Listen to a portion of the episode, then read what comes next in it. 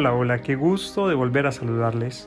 Bienvenidos a su programa Entre Amigos. Gracias por hacer parte de esta comunidad.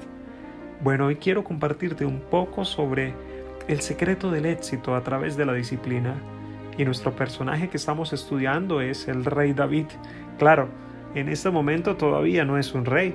Se encuentra cuidando las ovejas que su padre le ha encargado. Llega el profeta Samuel al hogar de su padre Isaí y siendo David el menor de todos sus hermanos, es llamado y es ungido como rey.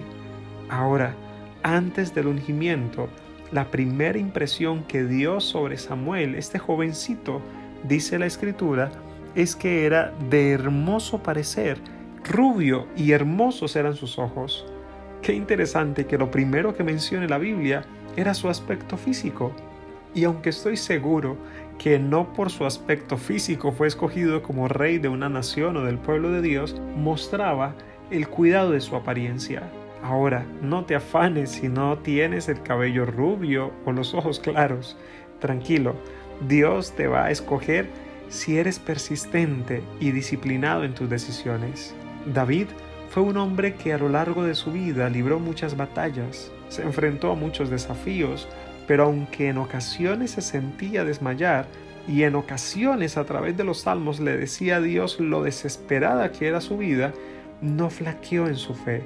Siempre, aun cuando cometió sus errores, dependía de su Padre Dios para que le ayudara a continuar adelante. ¿Sabes? La disciplina es el fuego refinador por el cual el talento se convierte en habilidad, dice Roy Smith. Ahora, también hay un proverbio islandés que dice que quien vive sin disciplina muere sin honor.